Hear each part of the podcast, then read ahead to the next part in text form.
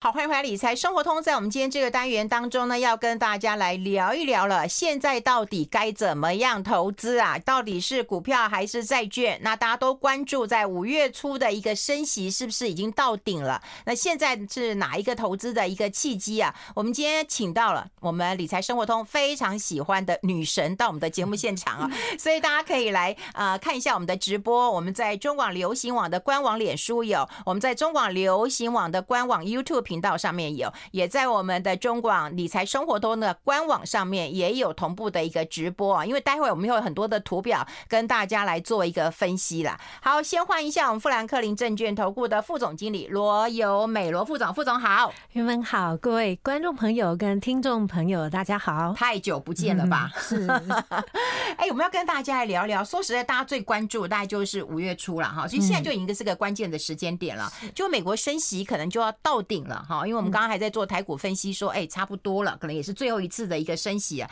你们现在怎么做个观察呢？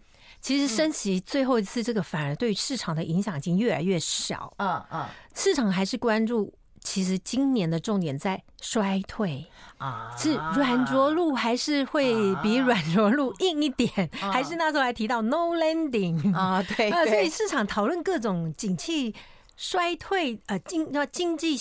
要下滑之后的形态，嗯，那之后才能讨论到复苏。嗯，可是市场也有很最乐观的，当然就是一月的反弹是在于觉得说啊，no landing 了，不用担心，根本就是稍微下去一下，马上下半年就会起来。嗯，所以一月的大幅反弹，呃，其实当然就是跌升反弹，跟对于景气觉得不会有太大问题。虽然比较大的几率，我们也觉得应该现在的执政的。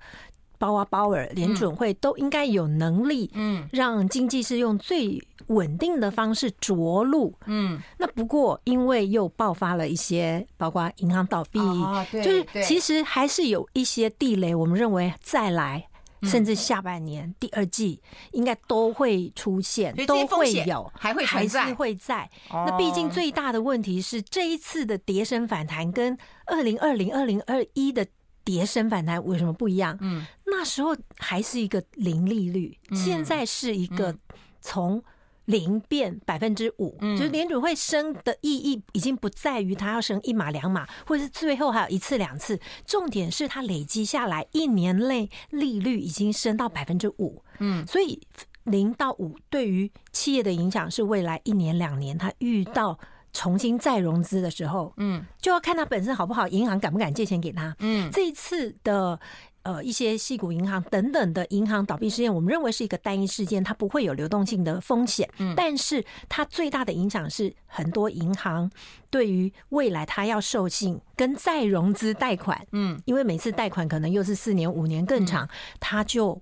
会很小心，所以部分体质，你只要是中后段班的，所以大家开始会注重体质了。嗯，那这些他可能再来融资不是那么容易的话，就会出现头条新闻。哈哈，你这头条风险，事实上瑞幸的事件不就是因为？阿拉烧地阿拉伯说他不会再，他不要了。问题是你绩效不好嘛？对对，所以很多他其实是又容易造成恐慌心态，那这个就会造成市场震荡。所以我们要提醒的是，就算景气，我们认为可以是应该有衰退的可能。而且，但是可能是轻度衰退，但是不代表市场一直很理性，一定会受到一些市场消息面的因素而担心变成骨牌。嗯，所以现在大家觉得哦，大型银行应该不会怎么样，但是小型区域的银行也可能还没有那么安全。就是市场其实还是呃有一点审慎，所以我认为第二季毕竟。大家第二季没有人看，第二季就马上经济是往上走了。嗯，所以如果我们要看下半年到底有没有机会往上走，就看第二季到底怎么样着陆的形态。因为经济数据开始，嗯，包括 IMF 是四月份的公布的 GDP，跟我们接在五月二号、三号看联准会再次是不是又继续，他这几次都是下修 GDP 预测，嗯，上修通膨预测，对，也就是说惨呐，就是说，哎，经济。会下来，但是通膨好像没有那么快，嗯，如预期的下来，所以这个就是越来越多的市场的共识变成是高，相对比较高的通膨，也是高于百分之二，甚至高于百分之三这样子的通膨的时间会拉得更长。啊。但是经济确实也是会慢慢下来，而经济变弱的很多现象，包括就业市场的最差的状况，应该还没看到。好吧，哎、欸，但投资都一样这样子啊，风险跟机会都是存在的啦哈，所以风险先去做一个提醒了哈。嗯、那机会到底在哪里了？嗯，我我觉得现在就是看起来大家都会问几个问题嘛，就是第一个大概就是股市跟债市你要做怎么样的一个分配，嗯、然后再加上就是说哦，那如果投资债的话，其实债坦坦白讲现在是一个时机，可是债要怎么选，这也是一个关键啊、嗯。好，选股跟债怎么选，我们就来看一张图哦，通膨触顶之后到底。债券跟股市的表现是如何？这张图如果左边这一张就可以发现，这是股市 S M P 五百。嗯，在通膨高点，就是这个中线，大家看到这是通膨高点见到之后，股市有两种走势，一个就是开始往上走，一个还是继续在探底。对，往上走的前提就是没有落入经济衰退。嗯，所以这也是一月份大家市场比较乐观的时候，先谈，因为通膨高点已经看到。嗯，那。再来。但是下跌的状况就是，如果是之后出现经济衰退的话，股市有可能会探底，甚至第二只脚会不会就是要测去年十月那个低点？所以股市确实是需要关心未来景气的落底的形态。那这关系到企业获利要不要再下修，就关系到它现在本益比到底是不是便宜了？有，这今天我们在台股啊，我们刚刚在跟林成荫在做分析的时候，其实他就比较偏向右边的这个表，他比较担心这个问题会发生。嗯，所以左边这个两条线是不一样，股市是要看景气才知道是往上还是往下。那右边这个是债券。哦，右边这一个其实看债券的话，哎，就不论股呃景气之后是平或者是下，我们待会看一下债券，我们先休息一下。I like 好，欢迎回来理财生活通，我是夏云芬，在我旁边的就是我们富兰克林证券投顾的副总经理罗由美啊。我们的听众朋友对她都不陌生，都直接叫她女神啊，都不知道把我放在哪里啊。好，我们也有直播啊，所以大家可以看，因为我觉得我们现在有一个团队啊，那呃，在直播的时候就可以把我们需要的图表放上去。那我们就希望大家可以听广播之外，还可以看到呃直播啦，因为有一些数字或者是有一些呃线图会让大家更明了哈，更明了，更清。楚比说的更清楚，所以我们刚刚回到，因为用数字它可以一次呈现一个历史比较长。我们在研究的时候都不会只研究这一次，希望是用很多次历史相关类似的经济环境的时候那个表现。所以我们刚刚回到那一张图右边，嗯，就可以发现右边这个就是来解释债的。那它是用两年期公债直利率的走势。大家都知道，直利率如果是平的话，就是价格平；直利率往下的话，就是价格上涨的意思。所以你可以发现右。边这一张，在通膨高点见到之后，不论景气有没有衰退，嗯，其实它殖利率就是走平或走下，嗯，也就是说，通膨见到高点之后，通常不会有大幅升息了。啊。所以就像现在在讨论的，通常是升级尾声，因为通膨下来了，嗯，那所以债券通常就是只有持平嘛，就是联准会继续维持这样高的利息，那你就赚四 percent。以上的利息稳稳的啦。对，那万一景气衰退，市场不就预估最早还预估九月份就要降息？那如果预估要降息的话，开始殖利率就是往下。其实现在就已经有往下，就是提早反应。嗯，那两年期它越短期就是越反映联准会的政策利率的话，嗯，它往下的话，那就有资本利得的意思。也就是说，你要赶快锁住利率高的这个债券，去买三年的、四年的。所以这个观念就是在债券，事实上法人从去年十月、十一月就开始买了。所以我们是不是要看下一张表格？嗯，对，因为我发现已经有一些经理人开始买了，所以我们是不是要先跟大家来探讨一下这个？就是他的那个经理人如果都买了，也许你可能会比较放心一点。对，所以债券的风险调整之后，它的报酬是优于股市的。我们看看这张表格好不好？就我们来看，长期来看，到底买股还是买债？今年你都要考虑你是冒多大的风险赚来的。就算你股票你也觉得赚四 percent 很容易，但是你到底中间经过什么大风大浪？所以这两条线，蓝色就是股市，嗯。橘红色就是债市，所以你就可以发现，在蓝色的波动是非常大的。嗯，那所以其实如果你不看这个线图，你直接看右上这个表格，如果过去三十年全球股市报酬率百分之九点四的年报酬率，当然比美国的复合债六点六个 percent 好啊。所以都会说，当然股票是提供长期资本利得比较好的工具，这是没错的。可是如果就短期，今年现在上半年股市景气在触底，就一个策略，你需要有一些稳健。降低你波动风险的工具，债券还是必须要纳入。所以你看到下面，其实就这三十年，如果你任何一个月进场投资一年的话，正报酬几率，股票是七十六 percent，债券是八十四 percent。所以如果把报酬除以风险，就是你冒一单位风险赚到的报酬，就是我们看到全球股市是零点五六，嗯，美国的复合债是零点八七，嗯，所以也就是说，其实。你要一样要赚，假如现在是四 percent，嗯，你其实债券不用冒那么大的风险，你就可以赚得到。但是股票其实冒比较大的风险，但是现在的环境不见得就能够高风险高报酬。嗯嗯，所以长期而言，高风险高报酬是成立的啦，因为股市长期的报酬率比债券好。对，但是短期而言就不一定。所以这是用一个指数的概念跟大家来讲，就是说，哎，你现在投资啊，整个复合债，但复合债就是有美国的高平等的一个债券，也有一点点的非等非投资等级，也有一点点的新兴市场的哈。大家用指数的概念跟大家来提一提啊。所以那现在债。债券到底要怎么怎么挑？债券基金应该讲债券基金了哈。是，就是债券基金到底该怎么挑呢？嗯，如果来看债券基金怎么挑，我们就分几个呃列点哦。第一个是债性来看，嗯，毕竟毕竟经济是一个要往下走，嗯，所以。我们也怕再来的地雷，所以你还是希望是 A minus 以上，就是可投资级。投资可投资级其实是三个 B 以上都叫可投资级。那我们希望这个基金经理人，就算你里面有买一些可投资，嗯，非投资级，嗯，或者是可投资级，甚至政府债，反正你包裹整个基金会算一个平均债性的话，我们希望它是 A minus 以上。所以这个是让你很好了，那比较稳健。对，就是。至少我们比较不那么怕地雷。那第二，接下来就是那利率再往上走，可能还有一段时间。所以利率往上走的话，呃，怎么样是避免我的？要有这个亏损、资本亏损的可能。那所以这个部分，我们就希望它的存续期间不要太长。你不要买那个八年、十年，可能那个可能再稍微再等一下。那不过，如果来看到这个存续期间，我们建议这个复合债大约是四年。嗯啊，左右就不要超过五年。那这样子的，对于利率的敏感度才不会那么高。嗯，那再来就是汇率。其实复合债我们现在还是优先是美国的复合债了。那当然，如果接下来呃最好选这个以全球型。嗯，它虽然它现在以美国为主，但是其实它是可以两成，或者是它还是有未来，它有机会还是可以买国外的。嗯，所以这种的话，呃，我们就优先建议说，让经纪人有这个弹性。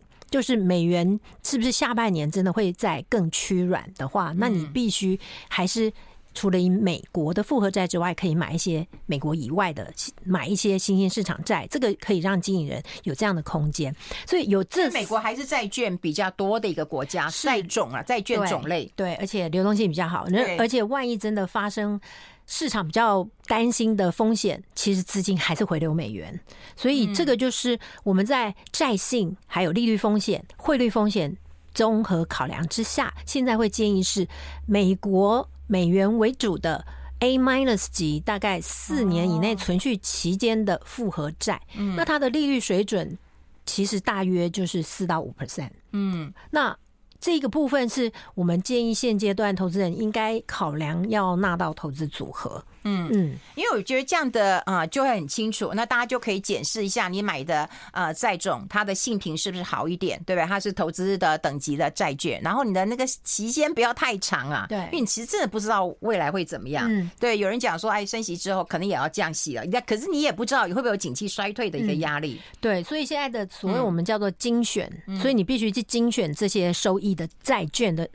的品种，那所以现在我们比较推荐的一个比例就是一二三四嘛，一层以内是新兴市场，你就不要太多。但是好吧，一一二三四，等一下跟我们讲，因为这大家都要听得到。因为我们要先休息一下，进一下广告，待会继续再聊。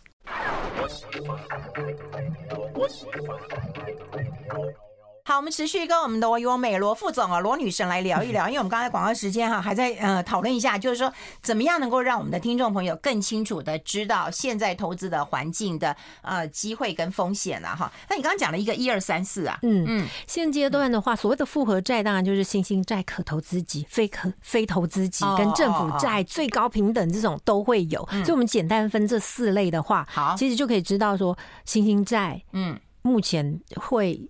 比重最低，对了，因为它风险很高，汇率的风险。对，一旦市场风吹草动，其实对于新兴市场是最不稳。所以现在的新兴债，我们是把它放在一以下，一层以下，就是这个复合债通常比重不会高。那再来就是两成的话，其实是最高平等。嗯，美国政府公债，那为什么它放两成？其实确实反映了，万一景气真的是硬着陆，嗯，资金或者是呃。有发生市场比较恐慌的 VIX 大幅升高，通常资金就会避到还是美国政府美元，所以两成我们是用最高平等的，还是会去买。嗯嗯。那再来就是三成的话，其实高收益，其实毕竟目前我们还是不觉得会真的很硬着陆，只是说可能非投资级债里面会有一些雷，一些老鼠屎出来，会让大家很紧张，对，价格会比较。震荡，所以这就是非投资级，也是之前说的这个高收益债、乐色等级债，我们其实还是有放三成。哦，还是有放三成，因为美国的债券真的是呃种类非常的多，嗯，所以一样你可以去挑选体质好的，嗯。的公司债，那它体质好的话，其实这就需要团队去研究了。因为整个市场比较震荡的时候，或者是现在整个高收益债的值利率都有百分之九，所以你相对可以在百分之九以下挑到，其实它应该是百分之六就有一。的殖利率利差就有人愿意买的，其实比较容易找到这种价钱，其实找到好的公司，你就会赚到资本利得。嗯，好，所以等到之后可能市场稳定了，景气开始复苏，它就是呃比较容易叫 rising star 嘛，常常有一些平等会被升上去，那这种就会是我们认为在非投资等级债当中，经也会去挑的。那现在呃，毕竟。市场还没有真的发现发生什么太大的危机的时候，哎，还蛮多现金流还不错，还蛮稳定的公司，因为还是有蛮多公司在过去两年已经。趁利息很低的时候，已经大幅举债了，嗯，所以他撑得过未来三年四年，所以现在还没有太大危机。明年二零二四年才是比较多债务到期必须再融资的高峰，二零二四，然后二零二五更多，所以这也是我们认为，我不觉得今年联准会会急着赶快降息，因为降息对他来说，通膨复燃。其实对他来说风险太高，所以二零二四甚至至少我比较不认为九月，就是说他五月才升完，然后哎一两个月就要降，那你其实最后这升的是什么意义？根本还没有反映到，还没有影响到他想影响的企业或者是消费面，整个市场根本还没有扩大。所以这个就是我觉得市场还必须陆续在看经济数据。所以最后比重最高的在复合债还是投资级有四成，所以这就是。是一二三四，那这个是现阶段这个景气，我们认为经理人这个策略应该至少维持在第二季。哎，那四成呢？你四成是要放什么？我也觉得很惊很惊讶。就是投资级的话，就是。为什么这个平均下来还是有 A minus 的平均债性？嗯，所以你也不用太担心说哇，那里面有三成的非投资级，嗯，没有关系啊，因为它里面有三个 A，有两成的三个 A 的美国公债啦。嗯，所以其实我觉得这时候就是让经理人多一点空间，因为毕竟他才有这样子资源去仔细分析各种不同的债券。嗯，那。对于投资人而言，你自己当经理人，就是你去买什么公债 ETF 啦，你去买高收益债啊，你自己就要配啊，你自己就要组。所以就，有能力有本事你自己做，对，你该你概念已经讲了，没能力你就这样，就是没有这么高的能力。其实债券其实是很复杂的，它不真的不是我们想的那么简单。就是说我买那一到到期，然后我就我就还你，因为它还有价格波动的问题，那是债券基金的特色。那待会我们会讲一讲，也就是说在那种震荡的时候，有人会讲说我加入一些公共事业，就是防御型的，进可攻退可守，那会不会是你的选择？我们待会讨论好不好？我们先休息一下，进一下广告。I like 好，我们持续跟富兰克林证券投顾的罗优美罗副总经理啊来谈一谈，因为我们刚刚觉得有个表格非常的重要了哈。除了刚跟大家讲了这一二三四，好，待会会讲一下公共事业的哈。我们先讲一下这个公债殖利率的一个、嗯、一个表格啊，因为这个我觉得之前我们就要跟大家提提。那你你要跟大家来分析一下，就是它的展望。好，跟之前的一个预期其实是有差异的。是，通常这个本来在去年，其实十年公债值率最高，在去年十月二十左右是有来到四点二 percent。所以当市场觉得通膨很高，联准会会积极升息的时候，十年公债值率是往上走。但是今年其实它就开始往下修，表示确实市场是担心，哎，联准会会要降息，以及景气会衰退这样子的疑虑。所以你可以看到表格。今年的 Q 二，然后第二栏 Q 三升到 Q 三最高三点五 percent 之后，Q 四就开始往下，也就是确实今年的经济衰退，市场预估有可能是第三季左右。那这个部分我们来看，就是这一个可以看的点，就是呃无所谓的相对无风险利率，十年公债殖利率来看的时候，你已经可以赚三点五 percent。嗯，这个在呃就。债券投资人来说，已经比较不用担心，像去年为什么投资债券也会赔钱，赔大，就是因为大幅升息会有资本亏损。那这件事情就这样来看，哎，今年应该不会有什么资本亏损啊。那所以你就领息。那万一经济衰退，降息的话，那这个殖利率还会往下走的话，你就有资本利得。这个就是就这个表预测到最右边，明年的第二季如果是三点三的话，哎，那就有资本利得嘛。所以债券投资就不用管景气会不会衰退，你其实立于不败之地。这也是为什么吸引资金流入的原因。所以刚刚提到说，但是现在这个数据变动的非常快，因为看到下面最高预测跟最低预测，这是从彭博的。数字出来的上面只是一个券商的平均哦，可是你可以看到最高最低中间的差异。最高预测的人是预估景气撑得住，但是高通膨还是会蛮高的，所以联准会会继续维持更高的利率一段时很长的时间。下面会是预估是通经济你是撑不住的，联准会你是没有胆子，是 不赶快降息，到时候暴雷暴到你害怕出事。对，下面这个的预期，所以你可以看到市场确实有很多不同的看法，让联准会到底结果会怎么做，每一次的会议都很关键。那就回到那资金怎么。百原本去年我们来看整个市场，尤其成长科技股跌很多。去年一枝独秀的，两枝独秀好了，就是基础建设跟公用事业、水电瓦斯这些实质资产，因为它可以比较可以对抗通膨，它可以转嫁这个通膨给消费者，所以。在今年年初，其实他们都有一点稍微弱一点，因为今年叫做叠升反弹，科技先反弹。但是我们还是认为价值型呢，如果未来现在所谈到的通膨高于历史。比较长的时间，就是会高会留在三到五 percent 比较长的时间的话，那这些价值型跟实质资产，我们认为还是有机会。那不过有一些资金，他们还是有配置到债券，就是刚刚说的，因为殖利率也很吸引人。因为我们先看一张表格，就是公共事业、公共事业跟基础建设高股息，他们的是到底是国外存股，为什么会存这两个股？左边这一个，你就可以发现横轴是。这个股息率，嗯，股息最高的就这两个产业了，就是蓝色标示是在三个 percent 以上，所以外国人存股领息就是领三个多 percent 的领存股领息。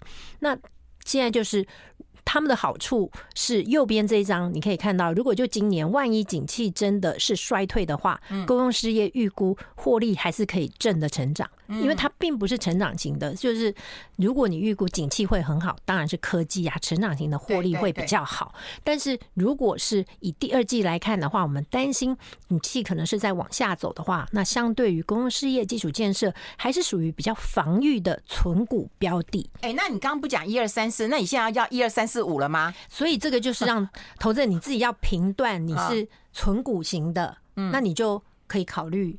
国外存股的标的是基础建设哦，这一类的存股族，但是你到底需要存这么多股，还是说你比较其实你是退休族？那前两年因为利息太低，你没办法收利息债息，所以你只好去存股的。那你其实就可以归队了。你自己要厘清你需要的是股息，然后还是债券利息，甚至还有一点时间。其实最后还要提的是，最近甚至可以去留意短期票券。嗯，跟货币型，台湾有十档海外有合备的十档的所谓的货币型的基金，短票型，也就是说，它经理都是快到期，在一年内已经快一年内就会到期的。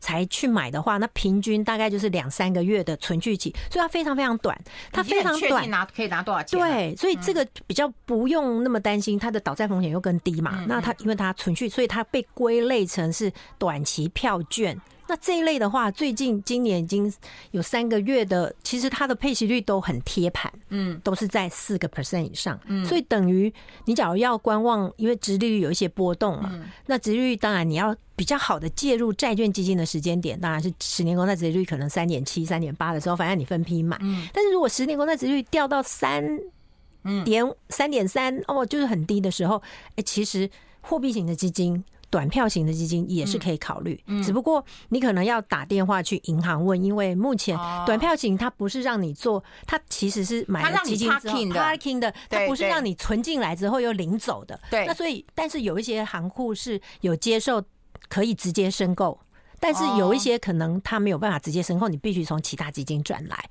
可是如果你有兴趣，其实它是一个蛮。现在蛮呃，这段时间很有利，蛮不错的一个选择，就是它期间很短，但它又很贴那个现在美国的利率水准。那甚至它稍微会落后，也就是说利率一直升，它的配息才会开始升高嘛。嗯。那但是接下来如果联准会真的开始降息，它也会比较晚，利率才会掉掉下来。嗯。所以今年来看，联准会。甚至如果就算是第四季升息，今年全年在短票跟货币市场的这个，如果它又有月配，可能又符合你的需求的话，那其实也不失为你一个进可攻退可守的一个可以考虑的工具。好，我们在那个直播有很很多人问呐，哈，但因为我们也不能讲这是这是什么哈，因为就我们希望就趋势跟大家讲的很清楚，然后你的选择方向可以呃根据自己投资属性，然后来做一个理解了哈。那如果说想要其他资讯，我们真的碍于节目当中不能讲，大家可以打我们中广的客服电话零二二五零零五五六六零二二五零零五五六六，我们美少女会回答你的问题，因为大家都会说，那你告诉我啦，不。不过刚刚副总也很客气说啊，你去银行问。不过你要知道你的资金的一个呃需求。你刚刚讲一个关键点，就是说它是 parking 的啦。对，嗯，对，对，所以那你有一些中期，你有一些短期的投资，你有一些中期，你有一些是长期的，你自己要把你的钱分得很清楚。对，所以一种是他如果接受首次可以申购的，你还是可以进去之后呢，其实就是直利率，我们就是你是在看市场嘛。第二季股市如果有打第二只脚，哎，你就转进去股市啊。哦，那如果债券有一个比较好的呃利率，嗯，直利率。的一个飙升，你也可以那个点再转一些过去。对对，所以这个跟你有外币，我们之前说你有外币存款账号的时候，嗯，你其实可以。